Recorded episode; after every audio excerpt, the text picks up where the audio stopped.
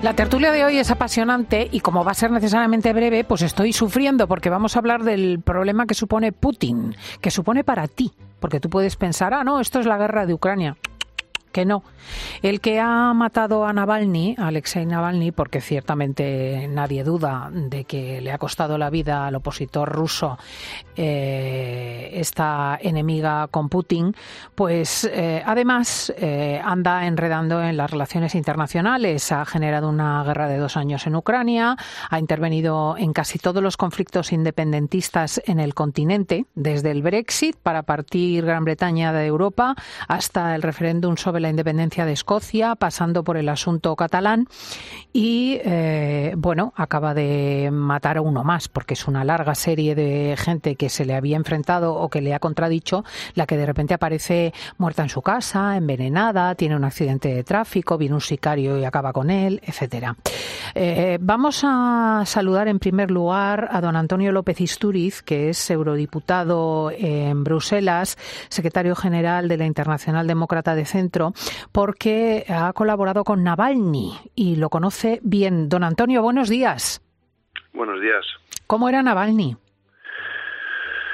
Pues eh, nada que ver con la figura, personalmente nada que ver con la figura, parece no de un héroe en, absoluto, una persona muy recogida, sencillo, humilde en el trato, eh, muy ruso, poco dado a las emociones, pero con una mirada y una fijación absoluta en lo que estaba haciendo y, en la lucha que estaba llevando a cabo, ¿no? Sobre todo lo que hablábamos muchas veces él y yo era el tema de que también de que será una batalla para los europeos, ¿no? Como lo que está ocurriendo en Ucrania, pero fíjense usted dentro de la propia Rusia, ¿no?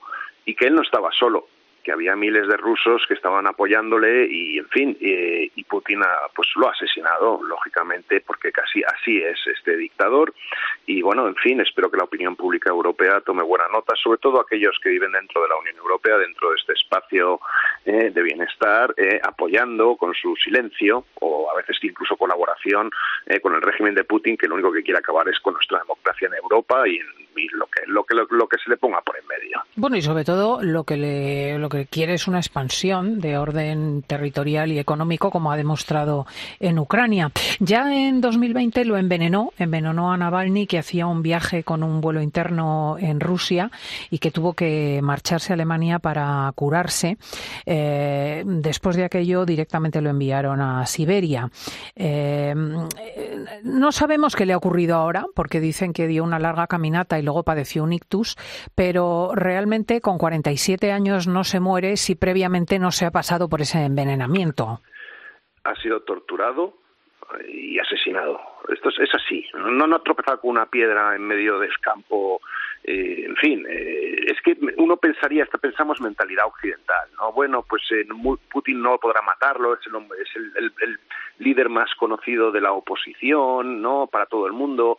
Putin le da igual, lo está demostrando. Ha, nombrado persona, bueno, persecución y muerte a la, a la, primera ministra de Estonia, de un Estado europeo, recientemente, esta semana. O sea, eh, está imparable porque ve debilidad. Ese es el problema. Estos dictadores, como pasa con Venezuela, con Cuba, lo sabemos perfectamente en España, eh, siempre están atentos a muestras de debilidad, ¿no? Por parte de las democracias y en este caso están detectando que la, posible elección de Trump en, ah, en noviembre y la posición europea que está empezando a resquebrajarse muchas veces dentro del Consejo sobre la posición sobre Ucrania, pues lógicamente Putin aprovecha y dice, bueno, pues ahora liquido a Navalny y a todo el que se me ponga por en medio.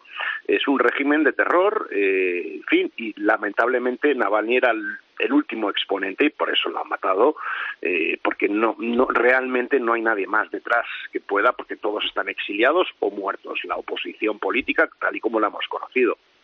Hay justamente una cierta alarma, y es mi última pregunta al eurodiputado del PP, Antonio López Isturiz, por la debilidad europea que usted mencionaba, en el sentido de que cuando Trump ha dicho que, bueno, que si ataca Putin a algún país de la OTAN que tenga cuentas pendientes económicas o que sea eh, deudor de la Alianza Atlántica, él no piensa defenderlo, eh, pues se ha generado muchísima alarma en la Unión Europea.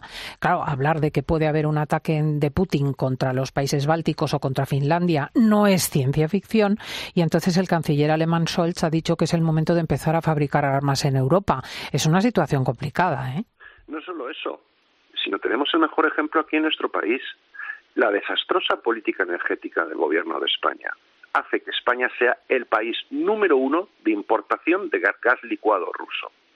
Estamos financiando a los rusos en su campaña contra Ucrania. ¿Cuándo va a acabar esto? Este es el problema, esta es la Europa. No es España el único país, pero es el número uno en estos momentos en importaciones. Eh, en fin, ya me contarán ustedes cómo podemos combatir y, a la misma, y al mismo tiempo estamos financiando a los que están intentando acabar con la democracia en Europa, porque lo sabemos, después de Ucrania venimos nosotros. Eso está clarísimo por si alguno todavía no se había enterado. En fin, eh, pues yo creo que son cuestiones que la Unión Europea las próximas semanas tiene que tener, lógicamente, sobre la mesa. Una de ellas es esto, acabar con esa dependencia energética y, dar más y poner más sanciones al régimen de Putin. Veremos a ver, quiero ver a ver qué determinados gobiernos europeos cómo actúan en esta materia. Tomemos buena nota. Hmm. Pues es don Antonio López Isturiz, que ha conocido a mm, Alexei Navalny en el pasado, que ha apoyado su causa, que mm, entre otras cosas se juntó con él eh, en la reunión del Grupo de Trabajo para Relaciones Exteriores del Partido Popular Europeo tras su envenenamiento en 2020. Muchísimas gracias por estar con nosotros. Muchísimas gracias a ustedes y como dijo él, eh, no hay que rendirse. Antes justo antes de irse de Alemania a Rusia, no hay que rendirse y sobre todo esos escépticos que hay en Europa que abundan mucho, a ver si de una vez ven lo que está pasando y que sepan que podemos ser los siguientes. Gracias. Gracias de verdad. Eh, muy buenos días.